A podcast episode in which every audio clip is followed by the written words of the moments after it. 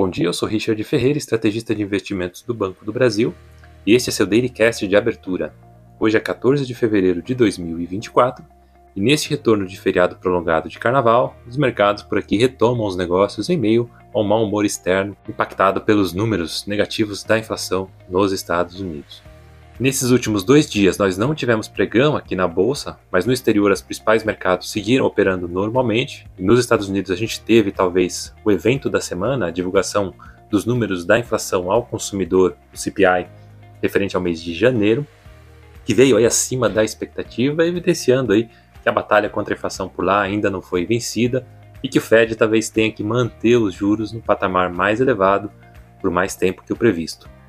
Em resposta, os yields dos treasuries voltaram a subir, trazendo volatilidade não apenas para as bolsas americanas, como também para os principais mercados da Europa e da Ásia.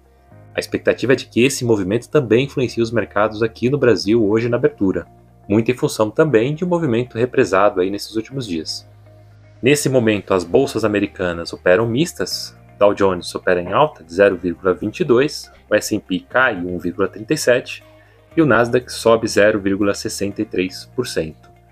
Na agenda de indicadores para os Estados Unidos, hoje a gente tem a divulgação dos novos dados de empréstimos hipotecários, medidos pelo MBA, e também a, a revisão dos dados do PPI, a inflação ao produtor. Ambos indicadores aí que não devem mexer com o mercado por lá, os investidores ainda devem se ater à divulgação desses números de inflação que foram divulgados nessa semana.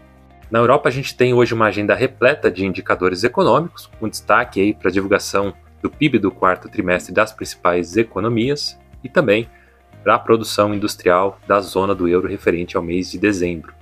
As bolsas europeias nesse momento operam todas em altas, influenciadas aí pela divulgação do índice de preços ao consumidor do Reino Unido, que acabou vindo abaixo da expectativa, isso animou os mercados por lá.